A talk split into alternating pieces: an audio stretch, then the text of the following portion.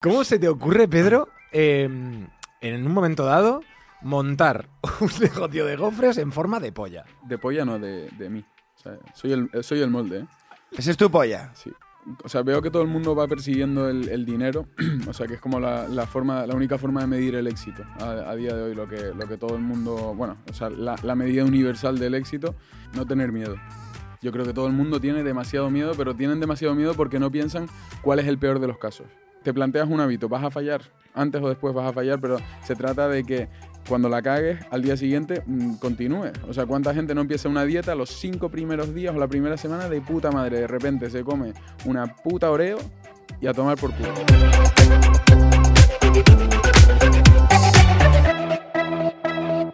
¡Bienvenidos! ¡A la aldea! Jorgico Cremades ¡Urizaba! y Pedro Buerbaum, Beorbaum, Buerbaum. Buerbaum. Buen Eso baúl. ¿Cómo estás, tío? Muy bien, Bienvenido. gracias. Oye, Pedro, tienes uno de los podcasts mm, que más están arrasando en España actualmente. La verdad que sí, mira que hay bastantes, ¿eh? Hombre, Hay creo que cuatro nada más. ¿Cómo se llama tu podcast para la gente que no lo sepa, que son los menos? Se llama Worldcast. Worldcast. Sí, la verdad que no me gusta mucho el puto nombre, pero ya, ya no lo podía cambiar. Cuando quería cambiarlo teníamos 70.000 seguidores en Instagram y dije, mira, que así se queda. Qué pena. Ya 70.000, ya no podemos tirar qué golpe, qué golpe de fe. Bienvenido, tú eres canario. Canario, sí, de Tenerife. Bien, nosotros aquí estamos en la aldea, aquí puede pasar cualquier cosa y puedes preguntarnos lo que sea, menos por las camisas que llevamos. Pues justo te iba a preguntar eso. pero vale, me lo ahorro. Bueno, ¿quieres decirle tú el tema de la camisa? Son nuestras camisas de la suerte. Nos la ponemos y nos sentimos suertudos. ¿sabes? Nos, la Bueno, ponemos, bien. nos po- nos la ponemos aquí y los sábados por la noche. O sea que. No sí, pero, pero para pa, pa nuestras cosas, ¿sabes? Pa- pa- Para lo que no se puede decir. Oye, eh, tú tienes una, una vida, una trayectoria, has hecho muchas cosas, pero me gustaría preguntarte actualmente qué es de lo que te sientes más orgulloso de lo que estás haciendo o que hayas hecho.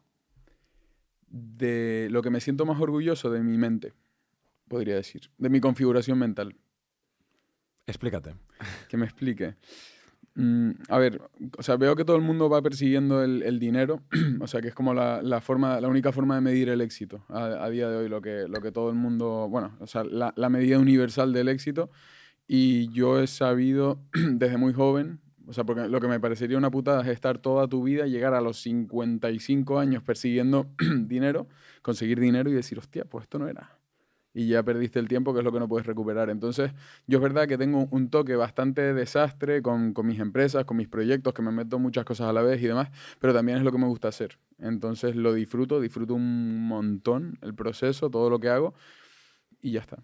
Y yo estoy feliz con eso. O sea, yo sé, yo sé que no, no tengo la vida más óptima para conseguir dinero. Si yo quisiera, si solo me centrara en el dinero, me tendría que centrar, eh, centrar en, en la pollería, que es mi proyecto ahora principal, pero yo he decidido delegarlo ponerlo en manos de otras personas y meterme en movidas como el podcast o lo que me apetezca en cada momento. Vamos a hablar de la pollería. ¿Qué es la pollería? La pollería es el negocio de gofres con forma de polla, básicamente. O sea que eso es la polla. Eso es. Nunca había escuchado ese chiste. Claro, ya bien. ¿Cómo se te ocurre, Pedro, eh, en un momento dado, montar un negocio de gofres en forma de polla? De polla no, de, de mí. O sea, soy el, soy el molde, ¿eh? Ese es tu polla. Sí. ¿Pero tamaño real o está configurado? Tamaño real. Está suavizada, eh, las curvas, digamos, en 3D. Pero, Pero la- Hay- Porque hay más venas ahí, ¿no? a ver, Y no es tan dulce. Ya, claro, eso... Es un cacharro, no tío. no la he probado. Pero ¿cómo se te ocurre eso, tío? Pues una vez me la estaba mirando y dije, business baby. Fuera coño, yo tenía una heladería en el centro de Madrid, en Malasaña, y claro, yo vengo de, de Tenerife, que digo, aquí se come helados todo el puto año. Mm, Llegué a Madrid, fue muy impulsivo, o sea, nunca había estado en Madrid, llegué, mm, digo, voy a montar la heladería, alquiler local, y luego, conforme se va acercando el invierno, digo, hace un frío que te cagas.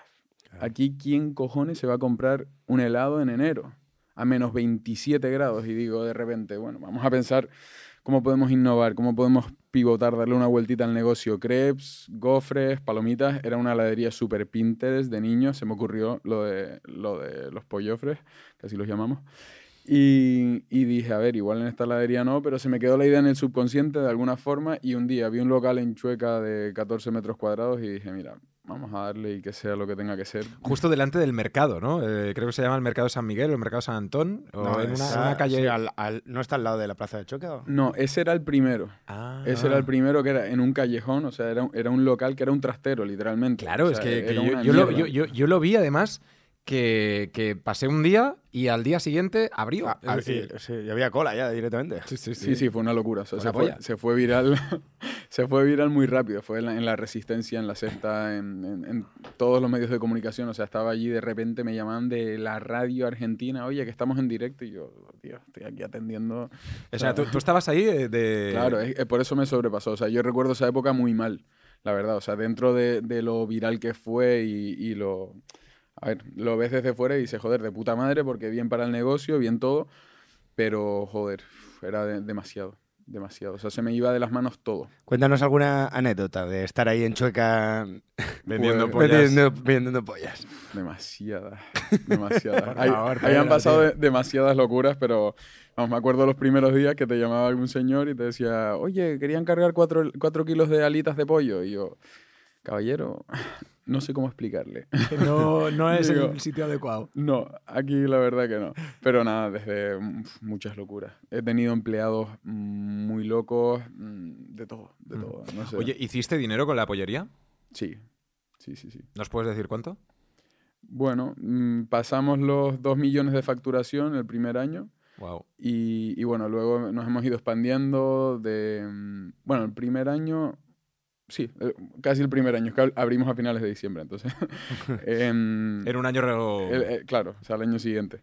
Y, y bueno, ahora nos hemos expandido con, o sea, mitad tiendas propias, mitad por, por franquicia. Y ahora queremos dar el salto internacional. El problema es que nos canibalizamos un poco porque no puedes poner mm, siete pollerías en el centro de Barcelona porque te quitas los clientes, los clientes entre, entre tus tiendas, ¿no? No, o sea, no es como Starbucks, que pueden haber literalmente 20 cerca eh, unos de otros. Entonces ahora queremos dar el salto internacional porque España lo tenemos más o menos, más o menos cubierto. Abrimos en Londres, nos, nos va de puta madre en Londres y ahora, bueno, a saltar con Master Franquicia, que se llama. ¿Y no te, no te están copiando? Sí, sí copian, lo que pasa es que hemos creado mucha marca. Entonces cu- en- cuando llega la pollería, lo, vamos, quiebran. Mm. quiebran ¿Y- y los chochos? También a- abrí la Eso co- coñería, también. ¿Cómo? Lo, lo has abierto tú, ¿no? ¿En serio? No lo sabía yo. Ah, pues sí, sí, pero yo pensaba que era... No sabía Sí. si era lo mismo. Sí, sí, en la Plaza de Chueca, es que eso ya fue por petición popular. O sea, es que llegaban todos los días de 50 personas preguntándonos, oye, ¿la coñería para cuándo? ¿La coñería? ¿La coñería? Y dije, bueno, pues vamos a abrir la coñería. ¿Y la bien bien? ¿Y, y la modelo? Digo, bien, ¿eh? no la puedo decir. Pero escúchame, eh, claro, la gente que se come más. Una- No, la gente va a la pollería mucho más. Fue muy viral, es muy... Es como se ha convertido, por lo, por lo menos la de Madrid, en un icono. O sea, el que va a Madrid se come eh, chocolate con churros, el que pisa chueca, pues se come un pollofre. Ya está. O sea, Qué bueno, no hay, tío. No hay más.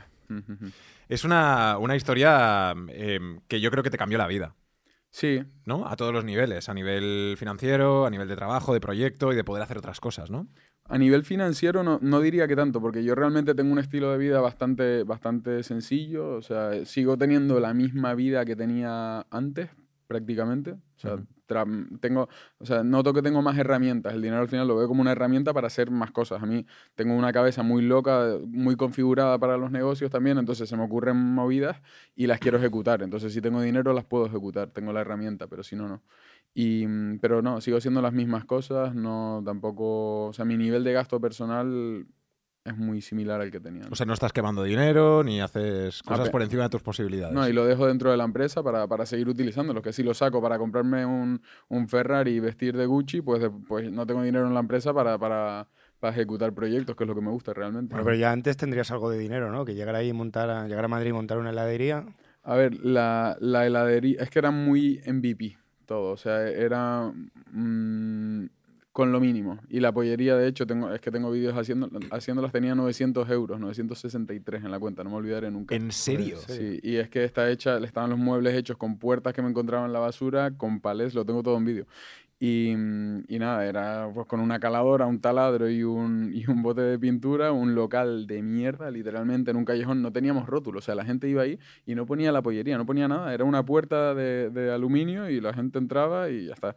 Y de repente empezamos a facturar y a las dos semanas sí que nos cambiamos de local de una porque dijimos, esto es una, esto es una mierda aquí. Qué bueno, tío. Sí, sí, Dos semanas. ¿eh? ¿Cómo una idea te puede cambiar la vida de la noche a la mañana? Sí. Yo creo que más que la idea es el ejecutarla. ¿Sabes? Porque a posteriori todo el mundo, eso, todo el mundo te dice, no, la pollería estaba claro que iba a funcionar. Uf, los cojones. Hay que, hay que dar, o sea, se te puede ocurrir, pero después dar el salto, joder, fue complicado. Yo cuando, cuando, antes de abrir decía, yo es que no sé cómo va a ir esto. Y mi padre me dijo una frase que es legendaria para marcarla y ponerla en la pared de mi cuarto. Cuando se lo dije, pues no se lo dije a nadie, no quería estar sesgado, quería abrirlo y ya está, y que sea lo que tenga que ser. Y me dice, cuando se lo digo a mi padre, mi padre que es muy prudente, se queda callado, se lo digo por teléfono, ¿no? Él estaba en Tenerife. Y me dice, hijo mío, espero que te vaya bien, porque si hay algo más jodido que vender pollas, es fracasar vendiendo pollas. y dije, dije, qué cabrón. ¿Cómo se llama tu padre? Como yo, Pedro. igual. Muy buena, Y tío. dije yo, es que es verdad, ya me jodería quedarme como Pedro el de las pollas el resto de mi vida y encima no sacar ni un puto euro. Digo, vamos, ya más vale que vaya bien esta mierda. Esta es una buena frase que te puedes apuntar, ¿eh, Jorge? Para tus monólogos y esas cosas. Para vender pollas, yo también. ¿Quieres para- franquiciarte? Bueno, a ver. No sé si. Creo que en Alicante hay alguna, ¿no? Me suena a mí. En Alicante tenemos, sí. Ah, Sí, sí, sí. entonces ya no. Entonces no, no. Ya, ya, ya no puede. Oye, entonces, eh, de las pollas a muchas otras cosas. Ahora tienes, por ejemplo, la marca de ropa La que marca de estás ropa. aquí, eh, que tú llevas, Fullcon. Sí. Fullcon. Sí, sí, sí. Ujú. Full con. Nada, la hemos empezado, ahora la quiero pivotar por completo, porque veo que, o sea, camisetas y sudaderas y demás, bueno, tuvieron aquí a los de Nude Project, Sí. con, los bien, con lo bien que les ha ido a ellos y, y el ruido que han hecho a nivel mediático, ahora les salen, pues, por cada podcast que sale, sale también una marca de ropa del rollo Sí. Nude Project y tal, entonces la quiero pivotar por completo, salirnos de, de Está, está un poco en stand-by hasta que le dé otra, otra forma. ¿Y hacia dónde? Hacia las camisas, las camisas estas que tienen ustedes puestas, más o menos. No, pero quiero un rollo más, más, más pijeta, a lo mejor, más de vestir. Más de vestir, que, que no, que, no tan urbano, que lo veo que está un pelín quemado ya. Claro, muy saturado, ¿no? Sí, sí. Y luego empecé el podcast también, que ha ido como un puto tiro. Y llevamos cinco meses, creo que llevamos. Con el podcast. Sí, Ajá. sí, sí, lleva- llevamos muy poco. Y a ver, eso empezó como hobby, puro y duro, de, de decir, a ver, con, yo he tenido ahí un medium evidente, mm, vagabundos, he tenido, vamos, todo tipo de personas con las que en condiciones normales a lo largo de mi vida no me sentaría a hablar, entonces me parece súper enriquecedor, me parece que está de puta madre, que haces contactos, que te abre puertas. Y así ha sido, o sea, brutal. Eso bien, lo que pasa es que también se, se acaba convirtiendo en una, en una fuente de, de ingresos. O Claro. sea, se- Pero se- tú has conseguido que se convierta también en una fuente de ingresos el podcast o aún no? Sí, sí, o sea, ya, ya por lo menos se paga y, y da algo. Pero lo que pasó es que yo dije con el, con, con el tema del podcast, dije, joder, este, esta fórmula es muy sencilla. O sea, es crear un, un- embudo para dirigir tráfico, aprovechar los jugosos que están los algoritmos de plataformas verticales ahora, TikTok, Shorts, tal. Y dije, joder, esto funciona, es fácil, voy a aplicarlo a título personal. Y he empezado a hacer marca personal y la verdad que por ahí súper contento también. Entonces, mis próximos proyectos van por ahí, porque es algo muy que te enriquece como persona, ¿sabes? Que sientes que hay personas detrás reales más que un cliente, o sea, es una persona, un chaval que, que lo estás inspirando, que lo estás motivando, que... Entonces, mm, lo que me gustaría hacer de cara, ojalá lleguemos a este verano, son como una especie de... eh, como campa- Mentorías. campamentos Mm. campamentos. Y me gustaría incluso campamentos para, para niños, de decir, mm, o sea, vendérselo un poco al, al padre, obviamente, pero adolescentes, decir, mira, tu hijo no respeta a los mayores, está todo el puto día perdiendo el tiempo en TikTok, no sabe nada sobre impuestos, no sabe, nada no sabe nada sobre economía ni emprendimiento, no sabe nada sobre dinero, no le enseñan mil cosas que debería saber en el, en el colegio. Dámelo un mes, que venga conmigo, no va a tener móvil, no va a tener acceso a nada, le voy a en- enseñar artes marciales, compromiso, respeto, sacrificio y, y un emprendimiento, impuestos, vamos, que va a saber lo que es la declaración de la renta. La mili. Sí, La mil y lo- La mili, tío. eso es. Y podemos venir nosotros también, aunque no seamos Los adolescentes. haré de- de para adultos también, sí. Yo prefiero el de niños. a, comer, a comer y macarrones, ¿no? No, no, pero, infantil. pero vamos a ir a matar. O sea, rollo militar. Sí, Que se despierten pronto. No, no, sí. Cuéntame, O sea, cuéntame, cuéntame, a, de- a cuéntame. despertarlos con un cuerno a las 4 de la mañana ahí pegando gritos. Sí, sí, sí. Campamento. Y, y el rollo de artes marciales, ¿por qué? ¿Porque tú practicas artes marciales también? Sí, siempre me ha llamado la atención desde niño y, y sí, o sea, no a nivel profesional, pero es algo que, que siempre he estado en contacto con ello. Ujú. Yo no sé, Jorge, si tú irías a un campamento de estos a convertirte en un puto hombre o no. Yo iría, yo iría. Si me invita, voy para allá. A, co- a comerme pollas, digo, gofres de pollas. y ahí para allá. No, pero, pero hace ilusión porque siempre como que nunca he sido el público objetivo de, mi, de mis propios negocios o mis propios proyectos. O sea, yo para la pollería o la heladería que tenía, nunca, o sea, nunca hubiera ido como cliente. Realmente no estaban hechos para mí, que ese es el, el error principal que veo de los emprendedores, que siempre hacen algo que como que es para ellos. En plan, a mí me gusta el tenis, pues voy a sacar una mochila para raquetas de tenis. Digo, a ver, a mí no, no soy vegano ni nada, pero si tuviera que abrir un restaurante mañana, abro un restaurante vegano, porque creo que ese es el negocio y ahí está la, la tendencia, ¿no? Pero este proyecto como que lo estoy disfrutando especialmente porque es algo que lo estoy configurando a mi medida, el que le guste que se sume y el que no, que no venga, ¿sabes? O sea, Claro. quieres aprender artes marciales, disciplina, mm, formación, hacer networking, darte un baño de hielo, levantarte a las 5 de la mañana y correr por el desierto en Marruecos, pues ven conmigo. ¿Pero dónde vas a hacer el campamento? No, quiero hacerlos deslocalizados, o sea, alguno en Tenerife, pero el- lo que me encantaría es el segundo, el tercero, hacerlo en el desierto en, en Marruecos. Joder, macho. Que sería la, vamos, a nivel de, con- traemos un par de filmmakers y demás, hacemos una película ahí. Pero ¿y sexo? ¿Sexo qué? ¿Sexo se puede ahí o no? Bueno, el que quiera. Claro. Ah, porque solo es para hombres. No, no, no. Sí, Ajá. bueno, Claro, claro, claro. me matan. No, yo qué sé. No, no, no, es abierto, es abierto. Es abierto y puedes, se- se- sexualmente sí que puedes, puedes ser activo. Hombre, que quiera, a ver, yo no lo organizo para follar, pero... Pero se follará, tío. Hombre, en todos los lados. al tío. final, Jorge. Una vez, Jorge, aquí en el podcast nos dijo una máxima, si quieres, mm, porque ahora que, que- que Pedro está hablando pues de superación personal y todo esto, podrías hacerle tu reflexión de, de todo, ¿no? Mi, mi máxima en la vida es que todo lo hacemos por follar. Puede ser. no, no, pues... Sí, sí, por, por follar y con los mejores tías o tíos que haya. O- Por ejemplo, ponle, ponle una situación, Ponme una situación, una situación de, yo qué sé. lo que quieras. Porque irías a mi campamento. bueno, tío, pues seguramente iría a tu campamento para formarme, tener más disciplina, saber artes marciales, eh, tener un mejor look para salir de ahí y follarme mejores tías. Y para llegar a una primera cita y decir, vengo del desierto, baby. Claro, y contar todo este rollo y tal. claro, claro, claro. Eh, yo qué sé, tomarte té.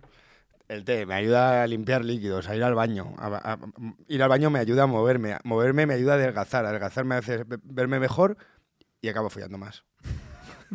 Esa camisa también es para follar. Esta camisa es para.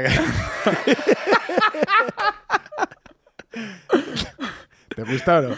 Porque estás tomando decisiones un poco Equivocadas, ¿no? desviadas. Oye, Pedro, si tuvieses que, que dar un consejo, porque eh, a nosotros también nos gusta mucho pues, hablar de emprendimiento, hablar de mindset y todas esas cosas, y es algo que a ti también te gusta trabajar. ¿Cuál sería el mindset ideal para gente que, que pueda estar un poco perdida, tío? Que, que no sepa hacia dónde tirar, que, que le cueste ver las cosas claras. No tener miedo. Yo creo que todo el mundo tiene demasiado miedo, pero tienen demasiado miedo porque no piensan cuál es el peor de los casos. O sea, decir, si yo intento hacer esto o si yo, ¿cuál es el peor de los casos? Y es que me encanta esa chica, quiero hablarle, ¿por qué no le hablas? ¿Cuál es el peor de los casos? Que te diga, wow, que, te diga, que, no. Uf, qué pasada, que te diga que no, una chica que no vas a volver a ver en tu puta vida. ¿Cuál es el peor de los casos de intentar eh, sacar una canción a ver si funciona? Hmm, Que, que no funciona, que se rían de mí. Uf, te vas a, te vas a morir. Porque se, y si sale bien, porque normalmente es como que estás aquí, la caída es hasta aquí, pero si te sale bien, te vas aquí. Entonces, no tener tanto, tanto miedo, intentar las cosas, ¿por qué no? Y, olvidarse de lo que piensen tanto los demás, de... ¿Qué más da? ¿Qué más da? Claro, pero en el sentido de... eh, Claro, es que en tu caso también lo has dicho, ¿no? Que tenías 900 pavos en la, en la cuenta y abriste tu, tu negocio, pero, pero dices, hostia, pues si arriesgo esto y no tengo pasta para... y me, me arruino, ¿qué? O sea, en un, en un sentido más puro de, de emprendimiento. Yo creo que la, toda la, la película que se ha creado alrededor de Silicon Valley y demás, que hay que dormir en un garaje, que hay que arriesgar- arriesgarlo todo, que te puedes quedar durmiendo en la calle, yo creo que la mayoría de modelos de negocio en realidad son bastante escalables, que se pueden empezar poco a poco y, mm, es decir, o sea, un- empresas que pueden ser multimillonarias. Tú abres un obrador medio casero de sándwiches envasados, empiezas a hacer sándwiches, los empiezas a meter en las gasolineras de tu pueblo. Hostia, pues se venden, me piden más, va bien, contrato una persona, lo meto en los mini markets, de repente los metes en Carrefour. Y cuando te das cuenta, han pasado tres años sin riesgo, has ido paso a paso, creciendo poco a poco, y tienes una empresa que hace 27 millones de dólares al año vendiéndolos a- vendiendo sándwiches envasados. O sea, hay negocios aburridos, escalables, que tampoco todo tiene que ser Airbnb, Uber y, y los unicornios de Silicon Valley. Facebook o Tal cual. o sea, fancy. Hay muchísimos modelos de negocio que son sencillos para ir poco a poco. A lo mejor si tú tienes un sueño, una visión y se te ocurre esa idea revolucionaria que va a cambiar el mundo, pues a lo mejor sí tienes que tomar ese riesgo y e, ir con todo. Mm, eso, comer latas de atún en un, en un garaje o lo que sea. Pero la mayoría de veces o la mayoría de modelos que veo yo, digo, a ver, realmente son mm, medianamente, se puede ir paso a paso sin tanto, tanto, tanto riesgo. ¿Y eso nos educan, nos enseñan para hacerlo o no? Nada, ni de coña. No nos enseñan ni, ni lo que... Sí, ni, yo- la, yo- ni la declaración de la renta. No, y yo, yo trabajaba en una, en una tienda de, de cara al público, una tienda de ropa, con 18, 19 años, y la gente le decía, no, eso tiene un, un 15% de descuento, y la gente no sabía calcularlo. ¿Cómo- ¿Cómo, ¿Cómo nos van a enseñar a emprender si no sabemos lo que, lo que son los impuestos, lo que es la TAE para mirar un, un préstamo? O sea, la, mayo- la, la mayoría de gente no sabe ni lo más básico de la economía porque tampoco interesa que lo sepamos. Claro. interesa en absoluto, vamos. Si, la gente, o sea, si la, muchas de las cosas que se proponen desde un partido, de, o sea, no es cuestión de partidos, es de- desde la izquierda a la derecha, desde arriba y desde abajo. A veces coges una pizarra y dices, mira, esto es así de ridículo por esto, por esto y por esto. Desde que una persona entiende eso, pues ya no les interesa. Pasos para los que nos estén escuchando que quieran aprender un poco más. Eh, algún libro, alguna, alguna, algo que te guste a ti mirar de vez en cuando. Yo no soy muy lector, la verdad. Es un fallo, me lo he propuesto varias veces, pero siento que voy demasiado lento. A mí me gustan los podcasts, bastante. O sea, no, no me voy a poner aquí a recomendar otros podcasts. No, no nos jodas, ¿eh? No nos jodas. No, y me jodo, yo- me jodo yo también. Claro, claro, los mejores es la aldea y el tuyo. No, pero mira, audiolibros. Audiolibros sí. Mm. Y, libros hay, hay muchos ahí fuera. O sea, yo creo que la, la clave parte, o sea, antes de empezar a meterse con terminología súper económica, de, de entender los mercados financieros y demás, es construir, o sea, lo primero es la, la persona, el emprendedor. Aprender a construir hábito, ¿sabes? De cómo hacer un hábito, cómo ser eh, resilien- resiliente. Sí. Ujú. Se me fue la- Resiliente, o sea, cómo aprender, porque te, te- te planteas un hábito, vas a fallar, antes o después vas a fallar, pero se trata de que cuando la cagues, al día siguiente mm, continúes. O sea, ¿cuánta gente no empieza una dieta los cinco primeros días o la primera semana de puta madre? De repente se come una puta oreo y a tomar por culo. Claro. Ya está, el resto, de la, ya está, el resto del mes en picado, ¿no? ¿No? Tío, bueno, fallaste un día, pues levántate. Es un poco lo que hemos hablado mucho aquí en este podcast y, del- y de lo que somos fans, eh, de, de hacer cada día cositas pequeñas que te van a llevar a conseguir un éxito grande. Es Eso decir, es. Paso a paso, poquito a poquito, vas haciendo, vas haciendo, vas haciendo para conseguir algo grande. No eh, ir 10 horas al gimnasio mañana, sino ir una hora durante 10 días y, y a- y cambiarás, o durante 10 meses, o durante 10 10 años. Y ahí Justo. es donde habrá el cambio, ¿no? Sí, y yo creo que así también, o sea, yendo poco a poco, bajando el listón, te ganas tu propia confianza en ti mismo. Es decir, para tener confianza en ti mismo es, es eso, es confiar en ti. Es decir, confiar que vas a cumplir lo que dices que vas a hacer. Si yo digo, quiero correr todos los días y me digo a mí mismo, quiero correr 20 kilómetros y 20 kilómetros es demasiado para mí, no lo voy a cumplir. Entonces, la próxima vez que yo me diga, quiero hacer esto, no me lo voy a creer. Entonces, si bajas el listón y dices, quiero salir a correr tres veces por semana, media hora, y lo haces, el listón es muy asequible, tienes el listón bajo, después puedes subirlo poco a poco, porque ya confías en que lo que te estás diciendo que vas a hacer, lo vas a hacer. Joder, tío, parece un soldado, ¿eh? Cuando habla, tío, parece como... Claro, claro, claro, mi general. Sí, sí, lo, lo que tú digas, tío. Bueno, Has- eres soldado, ¿no? ojalá. ¿Qué has estudiado? o ha- ¿Has sido...? AD. Mm. AD. Pues sí, tío, estamos aquí, Jorge, poniéndonos las pilas con... con... Yo mañana me levanto a las 7. Muy bien. No, pero Jorge, jo- tú eres muy, muy, muy así también, ¿eh? Muy... Bueno, lo intento, lo intento, pero no tengo tanta mente como tú, tío, la verdad. Pero ahora ya sí. Pero es, es un poco trabajarlo, ¿no? De haberte Pedro? escuchado. Sí, es entrenarlo. O sea, es construir hábitos poco a poco. Mm. Yo creo que ahí está la clave. Oye, ¿quién ha sido la persona, mm, volviendo al podcast, eh, eh, que, mm, que más te haya gustado escuchar o tener? Pues, tío, o alguien que, que- que hayas dicho, joder, pues esa persona me dijo eso y fue, fue bastante guay. Pues muchas personas, y a ver, es que hay personas que tienen de repente, tuvimos a, a Omar, por ejemplo, un chaval eh, egipcio, y, es súper interesante ver la, la diferencia cultural, o sea, la perspectiva tan diferente que tienen, la forma de ver la vida. Luego tuve, por ejemplo, a, a Mahek hace poco, que la verdad que nos hemos visto bastante, él es de Tenerife, y brutal, brutal, tiene una perspectiva también de la vida brutal. ¿De qué hablaba? Mm, eh, de trading. Él es trader profesional. El, el trading que se vende por ahí mucho de, ah, quieres ser tu propio jefe, tal, eso es una puta patraña. El- o sea, llegan a ser rentables solo un 3% de los traders. Y él habla cómo no consiste en aprender a, a ver gráficos y a dibujar eh, líneas Mierdas. y esperar a que esta mierda toque aquí, a que esto tal. No, dice, esto es una cuestión psicológica. O sea, tienes que ir más allá del mercado y, y entender que el dinero es algo rotativo. Tienes que intentar que rote hacia ti. Entonces, o sea, es... Una, ¿Pero en qué sentido? Es decir, que, que- que no hay una, un análisis técnico ni, ni un análisis de nada, sino que es tiene una- puramente. Una, visión muy filosófica del dinero, de que tú, o sea, yo le pregunté cuál es tu sueño y me dijo, mi sueño es perder un trade de 10 millones y no sentir nada, por ejemplo.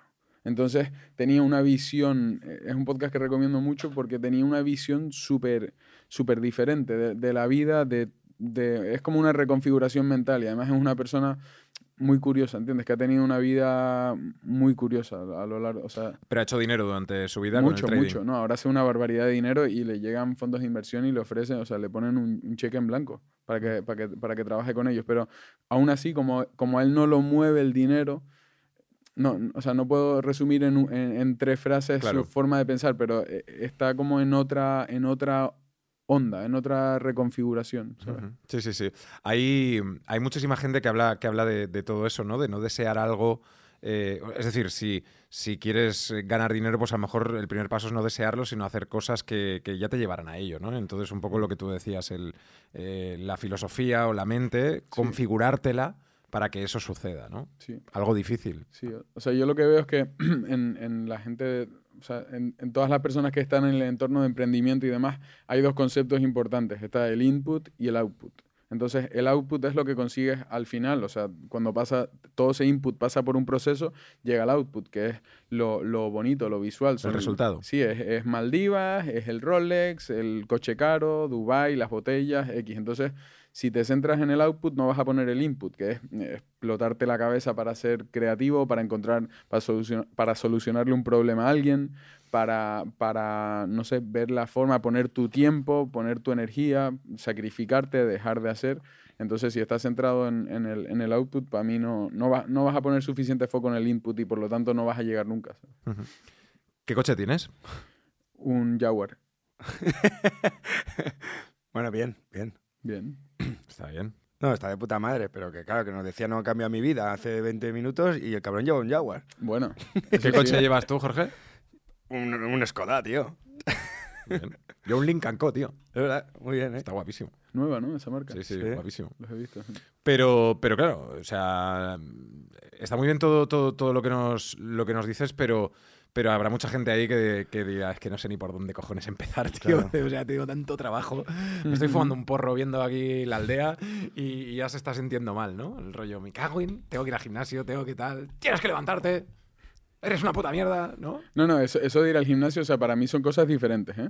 No, no es que para triunfar en el emprendimiento tengas que ir al gimnasio. O sea, Warren Buffett desayuna en el McDonald's todos los días, ¿entiendes? Y no pasa nada. O sea, eso es una falsa concepción. Eso es lo que me gusta a mí o lo que trato de hacer yo con, con mi persona y con lo que me siento bien. Pero que no digo que tengas que estar en forma para, Claro. para ser buen emprendedor. O sea, puedes comer lo que te dé la gana, eso es otra, es otra historia. Lo que pasa es que yo sí soy partidario de que si duermes bien, comes bien y, y haces deporte, pues vas a funcionar mejor y probablemente vas a ser capaz de absorber más información y tomar decisiones de mayor calidad. Ahora, no es una máxima que, que se tenga que cumplir sí o sí. No sé, Jorge, ¿tú vas a cambiar un poco tu estilo de vida o, o ¿El no? alcohol, tío? ¿Vas a dejar el alcohol o no?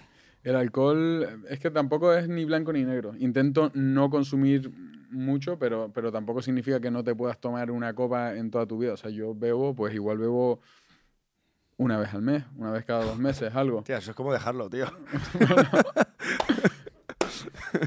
Y, y nada, o sea, a ver, al final hay muchas cosas que son, que son malas, ¿entiendes? O sea, el, el otro día subí unas, unos stories a Instagram fumándome una shisha, porque yo fumo shisha casi todos los días, es para mí como mi, mi ritual, y me decía una persona, "Mm, con tu mentalidad, con tu no sé qué, ¿cómo justificas el fumar shisha? Y digo, a ver, yo creo que al final es llegar a un equilibrio, porque malo para nosotros eh, eh, son las pantallas antes de dormir, es el volumen de los AirPods demasiado alto, es fumar shisha, es Ya. todo, Todo- todo todo, el azúcar, todo es malo. Entonces, si al final vives esquivando eh, en la mayor medida posible todo lo que es malo, pues no vives directamente. Claro, tienes que un poco también eh, permitirte todas esas cosas, ¿no? Sí, que es, un- haya es un, equilibrio. o Un sea, no- balance. No, es ni blanco ni negro, sino un, un equilibrio y, y ya está. Y esto de los campamentos no significa que yo defienda que hay que vivir así. O sea, no, no Pero que- ¿cómo se llama el campamento? ¿Lo tienes ya claro o no? La muerte pre- prematura. No, se llama eh, Eventi. Se llama. Eventi. es el nombre. Ah, pero ya lo tienes ya todo desarrollado. Estamos en ello, sí, sí, sí, sí, estamos en ello. Pero esto no significa que tengas que vivir así toda tu vida, pero a lo mejor para alguien que está un poco perdido, igual es como una reconfiguración, un golpe en la mesa, pues una persona que, que no se encuentra, que, o que, no sé, que no entiende qué le pasa, o que está en un círculo. Para mí es muy importante entender la, la dopamina, entender el, func- el funcionamiento de la dopamina, que es lo que causa la- las adicciones, al final, lo que nos tiene como en un bucle en negativo. Porque, bueno, lo, lo he explicado muchas veces en realidad, pero así fácil es como si lo No, viéramos... no, pero explícanoslo. Que Sí, nosotros... aquí, aquí no lo has Sí. Aquí explicado. no lo has o sea, explicado. Explícanoslo aquí. no, pero es que, Largo, es largo, es largo. O sea, es- es que soy un poco cansino con el tema de la dopamina, pero para mí es, es fundamental que todo el mundo entienda el, el funcionamiento. O sea, básicamente cuando consumimos algo que, que supuestamente no hemos hecho nada para ganárnoslo, recibimos un, un hit de dopamina, un, un- un pico, un pico. Pero luego, después del hit de dopamina, te sientes peor que al principio. Es decir, tú pues eh, estás media hora en TikTok y estás recibiendo hits de dopamina, pero cuando dejas el TikTok, Sí. pues te sientes peor que antes, no, no estás tan bien. Cuando te masturbas viendo porno, pues en ese momento te da un hit de dopamina placentero, pero después te sientes peor. Cuando te metes una raya de coca, te da un hit de dopamina, pero después te sientes peor. Entonces, como estás más abajo, si lo, si lo ves en cocaína, se ve mucho mejor, ¿no? Porque imagínate, una raya de coca, ¡pum! Luego te sientes peor. Para estar donde estabas antes, ya no te vale con una raya. Ahora necesitas una raya y un poquito. Y vuelves a estar peor todavía. Ahora necesitas una raya y media. Ese es el comportamiento adictivo. Ahí es cuando te haces adicto, porque cada vez necesitas más y más y más. Y esto funciona con las redes sociales, funciona con el porno, funciona con las drogas, funciona con el alcohol. Si, estás meses sin beber, de repente te coges la peda con una copa y media que dices, ¿qué cojones? Si bebes todos los días, te tomas cinco copas y ya estás como si nada, por eso mismo, porque ya necesitas un pico mucho mayor. Pero funciona al revés también. Cuando, o sea, dicen que darse un baño de hielo, por ejemplo, aumenta tus niveles de dopamina. O sea, en el momento es una putada, es un pico hacia abajo, pero luego aumenta un 240%. tu- O sea, lo mismo que la, que la cocaína. Tus niveles de dopamina durante las próximas cuatro horas. Vas a entrenar, es una putada en el momento que entrenas, pero después te sientes mejor el resto del día. Entonces, pues a lo mejor una persona que, o sea, el campamento es como una, una reconfiguración puntual, de repente tres, cuatro días. Y una persona que a lo mejor está eh, metida en el, porque es como una bola de nieve, la dopamina es, la- es el- es el químico del cerebro que nos da la motivación. Entonces, cuando te sientes peor, porque, vamos, todo, Netflix, helado, pajas, eh, porno, mm, drogas, beber, te sientes aquí abajo estás desmotivado, no tienes motivación para hacer las cosas que te hacen sufrir para luego estar mejor. Entonces es como una reconfiguración de, de 3, 4, 5 días que de repente te pone en otro camino y dices, joder, me siento como, como reseteado. Claro. Un poco. Y el tema del porno y las pajas, por ejemplo, que es un tema que Jorge no... no- Yo no lo conozco. ¿Tú no, no ves porno, por ejemplo? No, yo no veo porno. No ¿Nunca? no, no. Y el tema, el tema de la masturbación, o sea, el- ¿Te, te masturbas? sí. Ah, pero sin porno. No, pero, Sin pero, porno, de pero, imaginación. No, pero yo sigo, a ver, o sea, yo intento optimizar mi testosterona, o sea, intento, creo que los niveles, por lo menos para los hombres, tener un nivel de testosterona lo más alto posible es muy beneficioso, nos hace competitivos, nos da foco, ayuda al desarrollo muscular, o sea, es, es muy bueno para nosotros. Entonces, yo de la persona que más me fío es del doctor Uberman, que se llama, que escucho mucho, mucho su Sí, podcast. sí, tiene unas- un podcast increíble. unas chapas de tres horas y media. Y, y nada, y me escuché el que hablaba de, de, digamos, la masturbación y su efecto en la testosterona y uso eso como regla. ¿Y cuál es la, la regla Claro, del según doctor? él, porque el otro día tuve una sexóloga en mi podcast y decía que medio como que no, pero, ah, o sea, la información que hay fuera, que hay fuera está un poco, se contradice un poco, pero vamos. El doctor Uberman dice que durante los siete, o sea, si estás durante siete días sin masturbarte, durante esos siete días va subiendo el nivel de testosterona, pero luego de la misma forma empieza a bajar como una campana, lo cual tiene sentido, porque por ejemplo, pues mm, un cura que es- no tiene ningún estímulo sexual ni, ni masturbación ni nada, supuestamente, durante, durante mucho tiempo, Un celibato de Sí. toda la vida. pierde el deseo sexual, pierde la testosterona. O sea, un, un cura no creo que tenga la testosterona de McGregor o de Mike Tyson. Por eso, porque también se va desactivando. Entonces, supuestamente, cada siete días, no es que yo ponga un, un Un En el- cronómetro. en el- cariño. en el calendario, porque a ver, paja. a ver, también existe el sexo, ¿no? Entonces, eh, bueno, pues eso es lo... Entonces tú cada siete intentas eh, tener una abstinencia sexual, ya sea... No, no, no. Ah, No, solo pajas. Sí, sí, vamos, claro. Ah, vale. Ah. Solo pajas. Pero, pero Ah, puedes estar practicando sexo cada día, pero el tema de la, el tema de, de- A de ver, la si mas- practico sexo cada día me olvido de, la- Las pajas. me olvido. Vale, vale, vale, vale. Vale. No, no me está quedando claro, entonces. ¿Qué tengo que ¿Cuándo me tengo que hacer una paja? Vamos, si no puedo tener sexo, si no, si no puedo tener sexo, por lo que sea, tengo, pues tengo que esperar siete días. Vale, vale. A hacerte tus cosas. Vale, ¿y qué decía la psicóloga? La psicóloga, no me acuerdo ni qué decía, no le hice mucho caso. Claro, claro, claro. No. Entonces cuando te haces... Ah, no, no, de- decía que, que no había problema ninguno, que, Que la testosterona está igual. Vía, vía libre, que no... no... Pero, pero aparte del, del tema de, la, de, de- de las pajas, el tema de eso complementarlo con el porno, el porno sí que no. El porno de- destruye tu, tu mente. sí. Y además que, según el doctor esto, el, el Uberman también, y la sexóloga me lo confirmaba, mm, crea como una especie de síndrome de, de ser un mirón. Entonces, como que te, ac- te acostumbras a excitarte por la acción sexual de otras personas, pero no por la tuya propia, y el porno puede tener, o sea, darte muchos problemas a la hora de, de- de- de interactuar tú con una pareja real. Y de disfrutar tú de tu propia sexualidad, ¿no? Claro, también le pasa a muchas personas que pierden, o sea, esto lo decía la sexóloga, que pierden el deseo sexual porque ¿qué pasa? Que el porno es como muy a la carta, es tu actriz porno favorita, en el momento favorito, puedes darle para adelante, para atrás, puedes ir a la escena exacta de lo que más te pone, de lo que más quieres y lo puedes... mm, Tener ya. Lo puedes tener ahí. Entonces, eh, dice que a nivel cerebral, el porno, o sea, a nivel de estímulos, el porno está por encima de la vida real. Porque en la vida real no es a la carta. Entonces, que muchas personas, eh, o sea, el problema principal que tienen muchas personas con el porno es justamente ese. Que el porno consigue estimularles porque están aquí, pero cuando bajan a la vida real, a lo que no es tan a la carta, no consiguen, o sea, sí, no consiguen Excitarse. o- excitarse. Esa es la palabra. sí. Claro. Al final eh, vamos directos hacia, pues imagínate, ¿no? Tecnología, metaverso, eh, todas estas cosas que a lo mejor hacen que la industria del porno, inteligencia artificial, Muy eh, loco. sea algo totalmente insospechado, ¿no? Que no lo tenemos ni en la mente, Hmm. puede ser aún mucho más perjudicial, ¿no?